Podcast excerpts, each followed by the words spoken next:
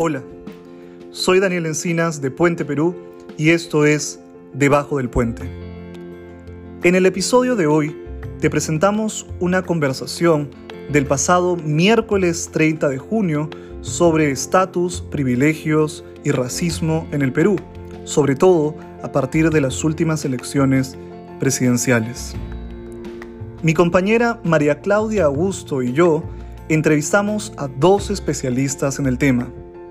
José un reconocido historiador, especialista en historia global de la ciencia y tecnología, que actualmente se desempeña como profesor asistente en la Universidad Católica de Chile.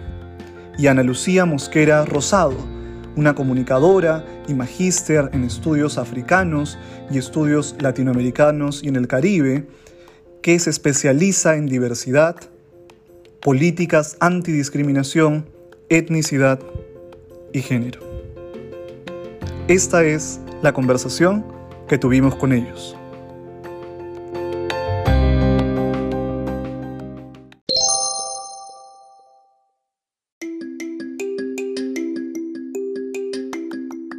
Eh, empecemos. José y Ana Lucía, muchas personas afirman que estas han sido unas elecciones particularmente racistas, llenas de comentarios discriminatorios. ¿Por qué se afirma esto?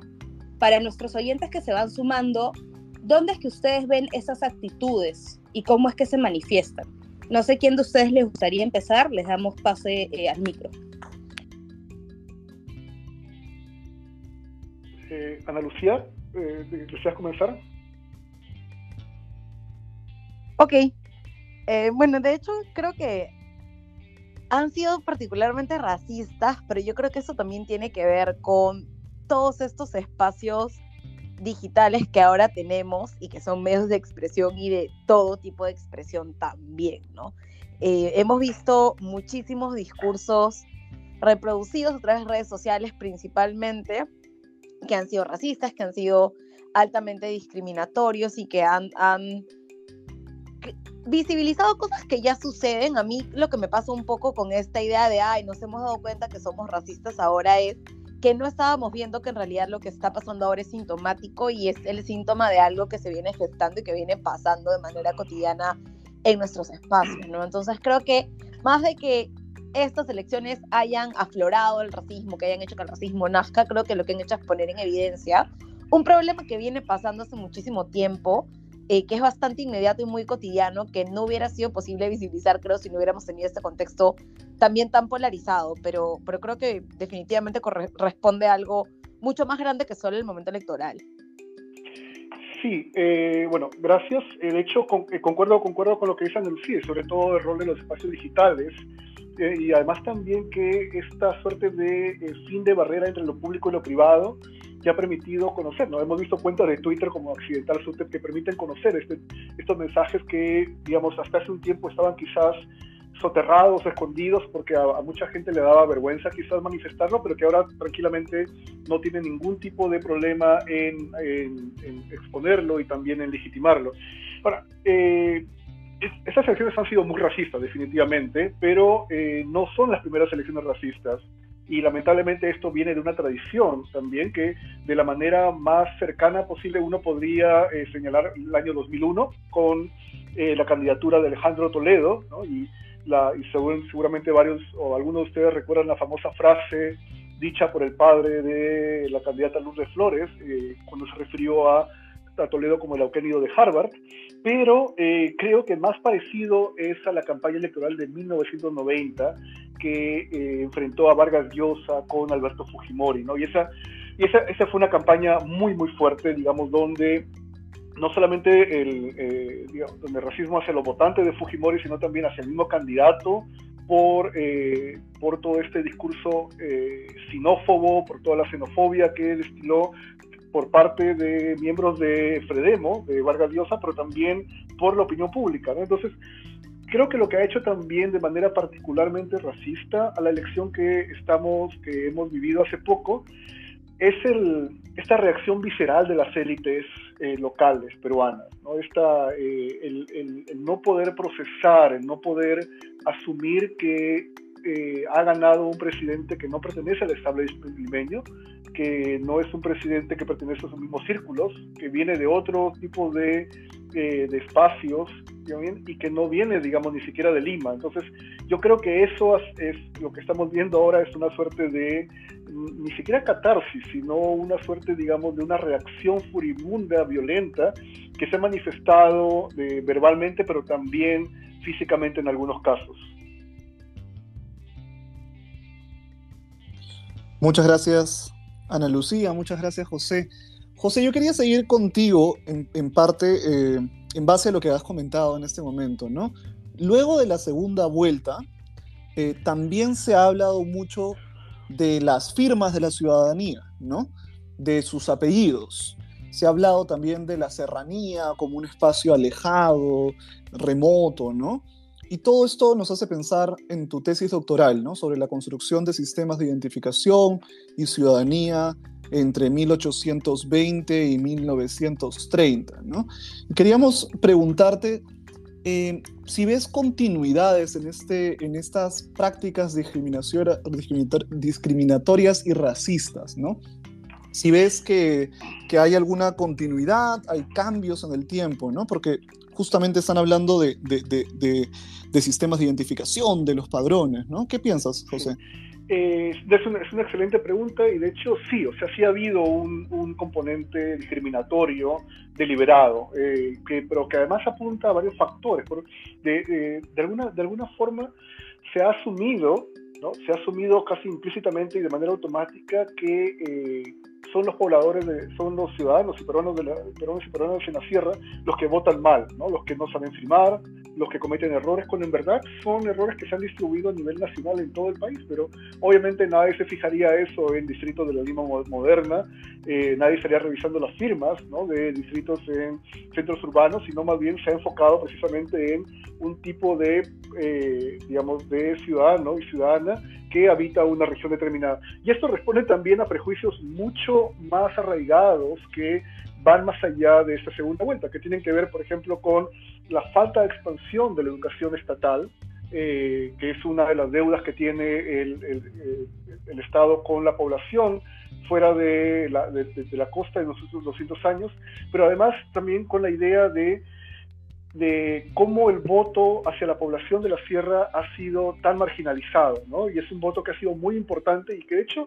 lo que está pasando ahora es que precisamente en base al retorno del voto eh, a la población analfabeta el año 79, eh, con la expansión de la con la expansión de los documentos de identidad y además también con una movilización importante política, lo que está pasando ahora es que justamente todos esos elementos son los que están permitiendo que de alguna forma el eje político se desplace de la costa a la sierra.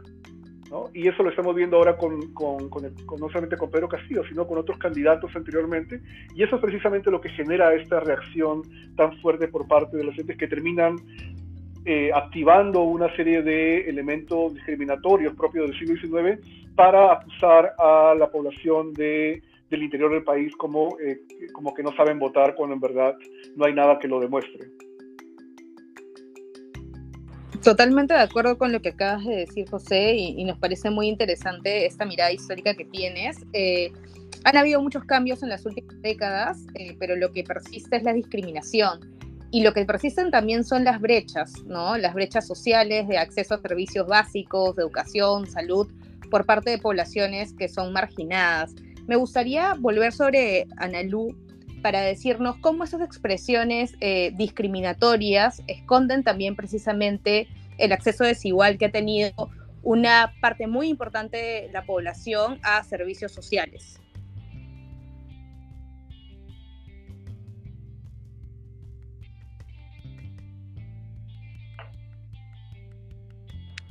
Andalú, ¿nos escuchas? Sí, sí, voy, voy. De hecho, es interesante lo que, lo que mencionas, porque algo que pasa mucho con temas de discriminación es que no se ven en su dimensión más estructural. Y entonces asumimos que la discriminación está limitada a esta interacción que podemos tener con las personas o que alguna persona tenga cuestiones bastante momentáneas, eh, no tan a largo plazo, pero cuando pensamos realmente en cómo se ha configurado la sociedad y también cómo se han estructurado, eh, digamos, el brindar servicios o, el poder garantizar acceso a servicios, vemos que la discriminación está presente ahí también. Bien mencionaba José este tema de, problemas en acceso a educación, problemas en acceso a salud que afectan principalmente a las personas que están fuera de, de la capital, porque también, digamos, la manera en la cual funcionan los servicios eh, tiene que ver con una lógica muy centralista también. Entonces, ¿cómo estas personas que están fuera de de las grandes ciudades, en lo que mal se llama el interior del país, eh, son las personas que tienen menor acceso, menor posibilidad de acceso a servicios básicos, los servicios de saneamiento, servicios de vivienda digna, servicios de salud, que se han visto mucho, por ejemplo, ahora en, temas de pandemia y en acceso a educación también, ¿no? Eh, cuando pensaba, por ejemplo, en toda la ciudadanía peruana que no tiene el castellano como lengua primaria, me preguntaba por qué los debates, que son estos espacios primordialmente en los que deberíamos, aunque no tanto, pero deberíamos escuchar eh, las ideas de las personas que están candidateando a la presidencia, no tienen traducciones en otras lenguas que no sean el español, ¿no?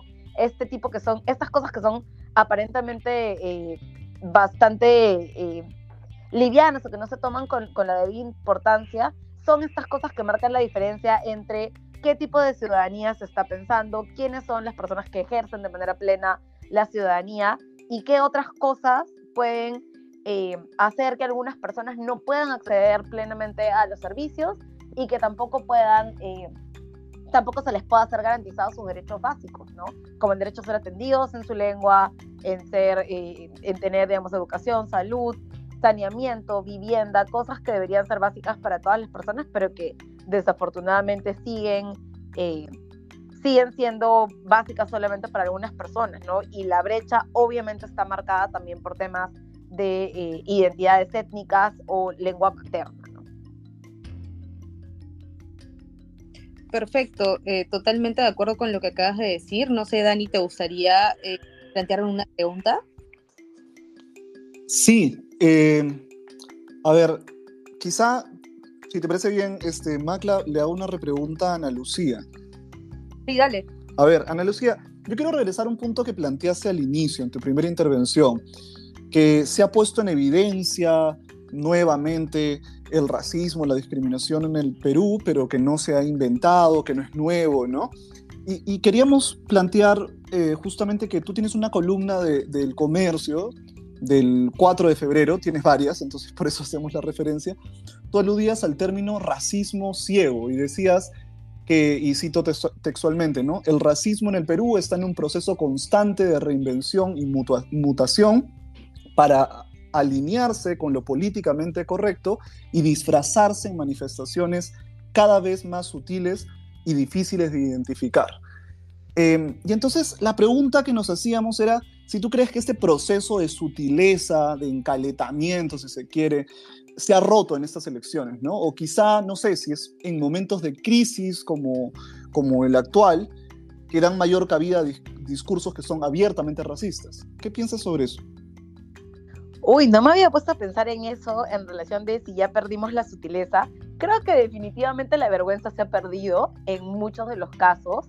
Eh, ya no hemos estado digamos, haciendo laberintos, haciendo estos caminitos llenos de, trabas para llegar a concluir que efectivamente estas cosas son racistas, pero lo que pasa es una cosa bastante interesante que creo que ya había mencionado cuando empecé a, hablar sobre este tema, es que el racismo es bien cotidiano aquí y es muy difícil como explicarle a una persona que ha tenido algún comentario, que ha reproducido racismo de alguna manera, que lo que está diciendo es racista y que entienda que efectivamente lo es. ¿No? Porque siempre se disfraza de otras cosas. Creo que sí, ya no puede, puede que no sea sutil ahora, pero sí creo que sí tiene esta capacidad de disfrazarse, disfrazarse de otras, eh, otras formas, ¿no? Entonces que te pueden decir que en vez de racismo es clasismo, o te pueden decir, pero es que esto sí se ajusta a la realidad, o pueden decirte que es humor político, que es algo que ha pasado también con varios de los memes y comentarios que han salido en las últimas elecciones. Entonces siempre estamos intentando eh, desviar la atención hacia el problema que es el problema de base, ¿no? Creo que el racismo sí tiene la capacidad de seguirse disfrazando de otras cosas para no ser asumido como racismo, porque además asumir que efectivamente uno ha cometido alguna acción racista, reproducido algún contenido racista, tiene que ver con que hagamos el trabajo. Y creo que en el, Perú no queremos hacer el trabajo necesariamente, desmantelar todas estas cosas porque nuevamente es súper natural, es muy cotidiano, implica también revisarnos en nuestras costumbres, en nuestra idiosincrasia, en, en, todas aquellas cosas que pensamos que forman parte de nuestra cultura. Entonces yo diría que es bien descarado ahorita, pero creo que todavía sigue teniendo la habilidad de poder tomar distintos matices para disfrazarse. Muchas gracias, Analu. Yo quiero pasar con José porque precisamente hablando de cómo se disfraza el racismo, eh, compartías una nota al Yacira donde te entrevistaban y mencionabas que, que el anticomunismo era una fachada para permitir expresar racismo en las elecciones. Quizás desde una mirada más histórica nos podrías comentar sobre el anticomunismo en la historia de América Latina y el Perú. Eh, sí, de hecho el, anticomunismo no es reciente, o sea, no es, digamos, una, invención de, la segunda campaña, tampoco tiene, que, tampoco tiene que ver con el conflicto armado interno de los 80, sino eh, tiene, tiene, siglo y medio, viene con las revoluciones de 1848 y lo que ha hecho es, eh, ha sido una suerte de un abanico que ha permitido incorporar diferentes miedos y temores, eh, donde de verdad el comunismo no es tanto por la, el anticomunismo, no es este pánico por la ideología misma, o sea, no es el pánico a Marx, es más bien es el pánico al cambio social, es una forma, el anticomunismo termina siendo una forma que permite eh, defender los privilegios, que permite mantener el status quo sin decir que estás defendiendo el status quo y tus privilegios, sino más bien proyectando eso hacia la otra persona como un agente subversivo, ¿no? Eh, y ese agente subversivo puede ser un revolucionario del siglo XIX, puede ser un proletario de inicio del siglo XX, puede ser también, digamos, un líder sindical de los años 30 y 40, o puede ser también, en su versión más extrema, un, digamos, un terrorista, ¿no? Eh, pero todo esto al final eh, está asociado también con coyunturas muy particulares y, en este, y, uno puede ver también cómo actualmente este anticomunismo ha confluido con un racismo que además se asemeja mucho a todas estas esta paranoia de, lo de, la década de, de 1920 con Leguía, cuando se tenía el temor de que iba a haber una revolución comunista de la sierra, ¿no? después, digamos, de la, de, la, implementación de la Unión Soviética, pero que esta revolución vendría de la sierra y que crearía una suerte de guerra de castas, donde se, se matarían a los gamonales y los campesinos tomarían el poder económico y social de las haciendas y también de centros urbanos. Entonces, eh, yo creo que lo, lo importante para entender acá es que cuando uno, eh, si uno, si uno se pregunta por qué el anticomunismo ha tenido un relativo éxito en esta segunda vuelta, es porque justamente permite eh, articular diferentes agendas que van desde estos grupos neofascistas, prohispanistas, eh, hasta grupos, digamos, ya básicamente conservadores o grupos incluso que eh, tienen un una cierta preocupación que puede ser legítima y que lo manifiestan de manera, digamos, eh, casi con, con, miedo, pero que dentro de todo esto hay un componente muy fuerte que tiene que ver con lo que decía hace un momento, con esta suerte de desplazamiento del eje de la costa a la sierra, como lugar central del poder político y que es un desplazamiento que no se veía desde la época del guano en el siglo XIX. Entonces, yo creo que lo que estamos viendo acá es una suerte de eh, una transición, ¿no? Y cómo finalmente eh, todas estas reacciones y todos esos elementos, sin justificarlas obviamente, son parte de esa paranoia, este, digamos, y todos estos este tipo de actitudes contra la idea de que haya una suerte de, poder político que venga del campo y no de la costa o de la capital como se ha dado hasta el día de hoy.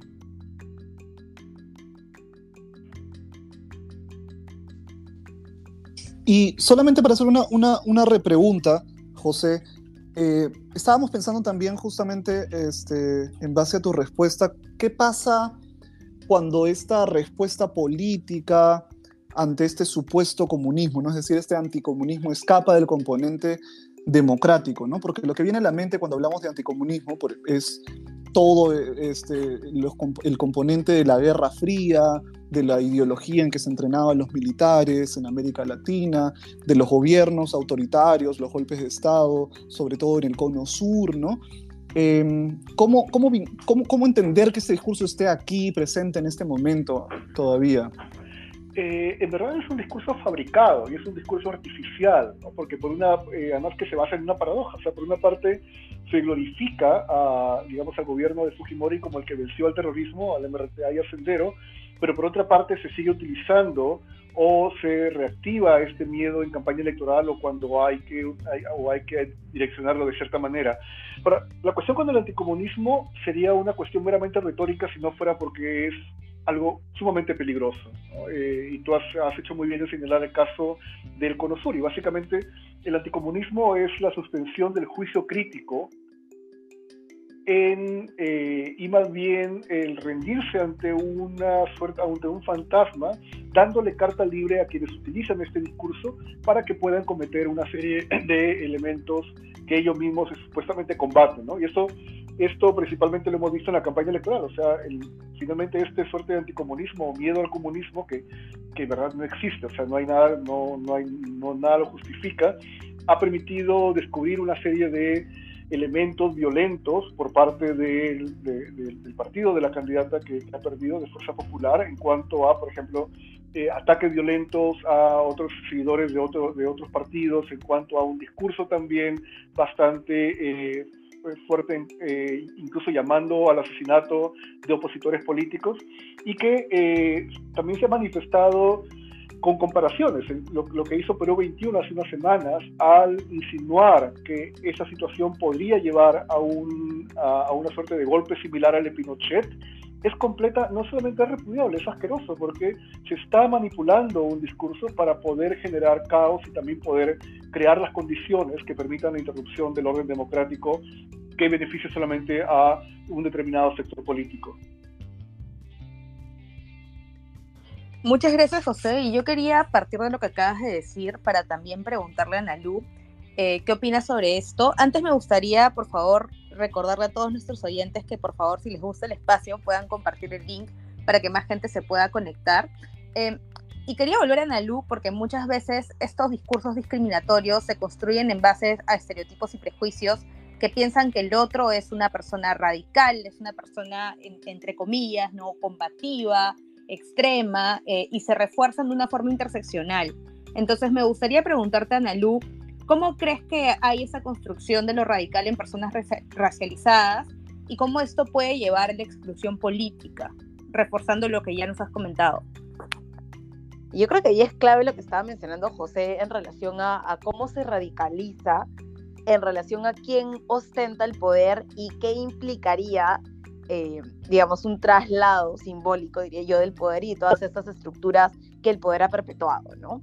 Eh, es bien interesante ver esto porque cuando uno exige, y no solamente ha pasado ahora con el tema de elecciones, pero cuando uno exige que se revisen cosas, que se reviertan sistemas, que se habla de problemas sistémicos, uno siempre es tildado de radical, de, bueno, de loca, de exagerada, de persona que está buscando atraer la atención hacia cosas que no son importantes, ¿no? Entonces siempre hay esta idea de las personas que proponen un cambio porque desde sus experiencias han sentido algún tipo de opresión o ejercicio eh, desbalanceado del poder.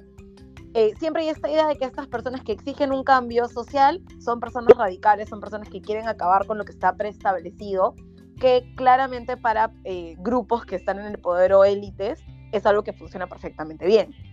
Entonces siempre hay esta tendencia de este cambio que me están colocando me presupone revisar mis propias estructuras, presupone que revisemos nuestros conceptos de qué es lo normal o qué es lo que está bien.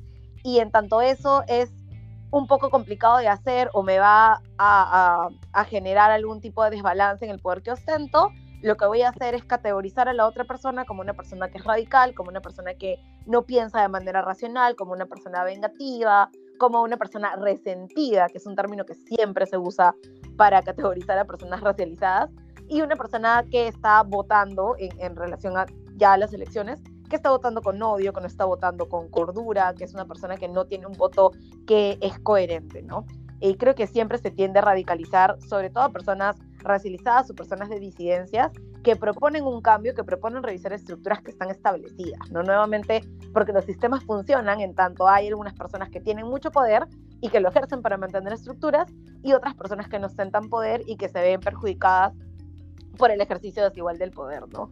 Entonces, cuando hablamos de, de este tipo de temas, creo que hay que pensar que esta categorización de radical tiene muchísimo más que ver con lo que mencionaba José de no perder privilegios o no, eh, no perder lo preestablecido o digamos que no haya realmente un cambio que garantice mejores condiciones de vida para personas que han vivido con los efectos de, eh, de la marginalización y de la dominación. ¿no? Muchas gracias, Nalu, porque nos has servido este, la mesa para poder hablar sobre otro tema, ¿no? Eh, todo cambio implica un cambio en la distribución del poder y hay actores que nosotros sabemos concentran mucho poder. Parte o uno de esos actores son los medios de comunicación.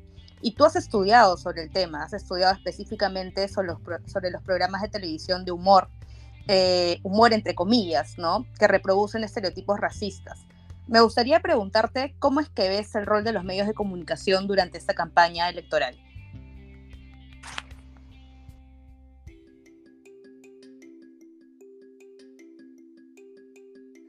Ay, perdón, no sé qué había pasado con la aplicación. Eh, bueno, complejo, es bien complejo lo que ha pasado con los medios. Yo vengo diciendo eh, hace varias semanas que lo que ha pasado en estas elecciones es un must para todas las clases y las aulas de comunicaciones por los próximos, diría yo, dos o tres semestres cuando menos, porque hay muchas lecciones que se tienen que ver aquí, ¿no?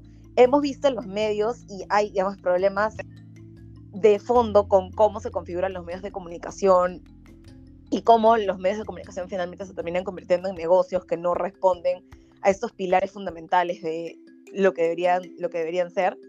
Pero más allá de eso, creo que hemos visto cómo los medios también han alimentado estas narrativas, ¿no? Hemos visto, no necesariamente que hayan habido reproducciones de discursos explícitamente racistas, pero hemos visto cómo los medios siguen siendo medios centralistas, siguen siendo medios que están intentando redescubrir al votante del, nuevamente, el mal llamado al interior del país, que están intentando entender a ese otro y que finalmente contribuyen a generar estas relaciones de alteridad, ¿no? Y yo soy yo y los que están en el interior del país son estas personas que son diferentes a nosotros, no les entendemos, necesitamos traer a alguien que nos explique por qué votan como votan, ¿no? Eh, creo que, que si los medios han sido bien centralistas, ahora se ha visto mucho más cómo ese centralismo afecta en la manera en la que construyen información y también en la que construyen estas narrativas que se sigan reproduciendo de manera constante. Ahí los medios han tenido un rol interesante, no solamente en cuanto al tipo de información que ha mostrado, a que, claramente han habido ciertas líneas editoriales que no han sido equilibradas eh, ni, ni, han tenido balance, pero también cómo los medios contribuyen a estas narrativas de eh, la otredad, cómo se genera esta otredad con las personas que no viven en Lima. A mí no, no me gusta decir personas del interior o de las demás provincias, sino que las personas que básicamente no viven en Lima, que no tienen esta manera preestablecida de, de, de ver las cosas de acuerdo a lo que se espera. Eh, y, creo que, digamos, ahí hay, hay un mea culpa que se tiene que hacer definitivamente de medios que no han sido plurales, de medios que terminan siendo bien limeñocéntricos, que no terminan teniendo otras perspectivas que eh, ayuden a diversificar la discusión también, ¿no? Que creo que es algo que se ha criticado bastante de los medios que tienen, tenían paneles de un montón de, de gente de la misma línea, de las mismas personas comentando sobre lo mismo. No habían opiniones de personas de otras, eh, otras provincias, no habían eh, intervenciones de otro tipo de, liderazgos y eso nuevamente contribuye a ampliar esta brecha que para ahora parece súper grande entre eh, nosotros y, los demás. ¿no? Escribí una columna también sobre este tema de, de, nosotros y los otros, ¿no? De cómo vemos a la persona que piensa distinto como una persona que no entendemos, que no comprendemos, que está ahí, que necesitamos estudiarla, que finalmente es el objeto de estudio en un ciudadano o una ciudadana con el que deberíamos eh, tener una convivencia basada en el respeto, ¿no? Eso me, parece súper interesante. Eh, y, yo sé, Macla, que tú tienes una, una pregunta eh, más para, para, para, José, pero yo quería aprovechar para preguntarle lo mismo a José. me da mucha curiosidad saber qué piensas sobre los medios de comunicación y quizá pensar a los medios de comunicación en perspectiva histórica y este tipo de discursos? Eh, bueno, hay que, creo que hay que comenzar diciendo que el rol de los medios de, de, de los medios de comunicación, de los grandes medios de comunicación, ha sido más que lamentable en esta, en esta campaña electoral, ¿no? solamente porque han tomado, porque han renunciado a informar de manera eh, balanceada o imparcial, a pesar de los comunicados que ellos mismos saquen, sino también porque esto eh, lo que ha hecho es a erosionar la confianza en la prensa, o sea, digamos, en, un espacio autónomo que es el, que debía vigilar también a los demás, a los demás poderes del Estado en favor de la ciudadanía. Ahora, a nivel, digamos, de lo, que hemos visto también en los últimos 30 años es una suerte, por una parte, de degradación de los medios de manera, de, manera intencional por parte del gobierno, por ejemplo, con el Fujimorismo, con la prensa chicha, pero también una suerte de renuncia progresiva de los... Eh, de los medios a tratar de diversificarse, ¿no? Creo que eh, Ana lo ha dicho muy bien. Eh, esto ha sido básicamente una suerte de reproducción, de proyección de lo que es Lima hacia el resto del país. No, no, hay, no hay voces regionales, incluso todo esto que ha pasado en la segunda vuelta no ha llevado a incorporar otro tipo de voces, incluso de fuera de la capital.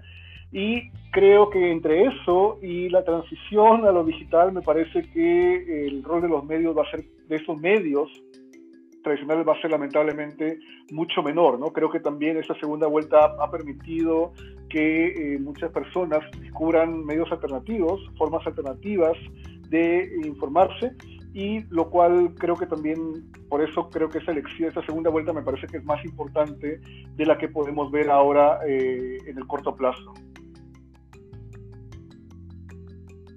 Muchas gracias, José. Eh, yo quería, Daniel ya se adelantó, que una pregunta, eh, volviendo a esta medida comparada, creo que hay que partir de algo clave que has dicho, que es cómo en estas elecciones hemos visto un cambio también en estas relaciones entre centro y periferia. Pero nos gustaría compararnos con otros países, ¿no? Por ejemplo, en Colombia, la alcaldesa de Bogotá, Claudia Salas, ¿no? Fue de centro izquierda y lesbiana, en Chile recientemente Iracy Hasler fue electa, ah, Claudia López, perdón, Iracy Hasler fue electa alcaldesa del municipio de Santiago por el Partido Comunista y hablamos de un país que además se encuentra en un proceso constituyente. ¿Cómo entender estas diferencias que vemos en otros países frente a nuestra élite peruana? ¿Por qué algo así parece casi inimaginable en Lima? Eh, bueno, hay, varios factores ahí. Uno tiene que ver con el centralismo que ha caracterizado a, Perú frente a otros países. Si bien es cierto que uno puede decir que Chile también es un país en cierta manera centralista por la concentración en Santiago, pero también tiene una descentralización muy importante. Pero el caso, el caso peruano es ya un caso ya ni siquiera de manual, o sea, el, el, las fracturas sociales, el abismo que hay entre Lima y el resto del país. Eh, es, digamos, algo que no, eh, que, ha, que, ha, crecido, que, que, ha crecido en el último siglo, básicamente, y que se ha dado, y que se ha expandido en el último siglo y medio. Eh, hace, hace poco terminé de escribir un libro que va a salir el próximo año sobre eh, la migración a Lima, la historia de la migración a Lima, y uno puede ver ese, ese, esa distancia cultural que hay entre la capital y el resto del país, ¿no? y que también se ha manifestado en la actualidad, pero también tiene que ver con el hecho de cómo los sistemas políticos han madurado. En el caso de los demás países, eh, como tú dices muy bien, no, no, es, no se ve nada mal, o sea, no es, nada, no es ninguna sorpresa que haya un partido de izquierda o un partido incluso comunista donde eh, los candidatos y las candidatas postulen, ganen alcaldías o en todo caso también estén compitiendo. Eh, en, Perú es algo impensable completamente, ¿no? Y por eso siempre, pongo el caso. Eh, el día, eh, anteayer asumió la alcaldesa, la nueva alcaldesa de acá en donde yo vivo, en Santiago, en esta, justamente en este distrito, en esta comuna, Iracy Haller ha asumido y no hubo ningún tipo de problema. O sea, en, la segunda vuelta nadie salió a marchar, nadie salió a pedir que la, que, la, que la, revoque, porque también ha habido una, por parte de los partidos, aquí también ha habido una suerte de recambio generacional, ¿no? de adaptarse también a los nuevos tiempos así como ha pasado con el Partido Comunista de Chile. Acá es un partido donde ha logrado alcaldías, eh, el, candidato Daniel Jado está como uno de los favoritos para la, para la presidencia y también han logrado renovar sus cuadros por cuadros más jóvenes, principalmente mujeres. Entonces, creo que hay una cuestión ahí eh, que está impidiendo que tengamos una, un sistema político sano en Perú con esta cuestión del anticomunismo, con esta suerte de impedir que todo aquello que se llame comunista o de izquierda sea básicamente eh, que, que, que, se pueda, que pueda participar. Y creo que eso finalmente le hace mucho daño al país, porque no tenemos partido de centro, ¿no? Básicamente los partidos de derecha están siendo pulverizados ahora y están quedando los partidos de extrema derecha, que son los que eh, no tienen ningún tipo de ideología eh, coherente y los que finalmente son los que pueden llevar, digamos, al país al descalabro en los próximos años. Entonces necesitamos justamente un sistema de partidos donde tranquilamente pueda haber una derecha liberal, una izquierda liberal, un centro, para dar representación a la población.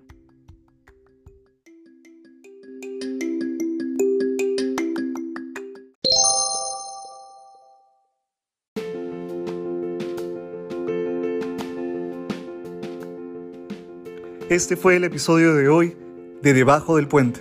Si te gustó, no te olvides de compartirlo entre tus contactos o dejarnos un comentario en cualquiera de nuestras redes sociales. Estamos como arroba Somos Puente Perú en Twitter y en Instagram.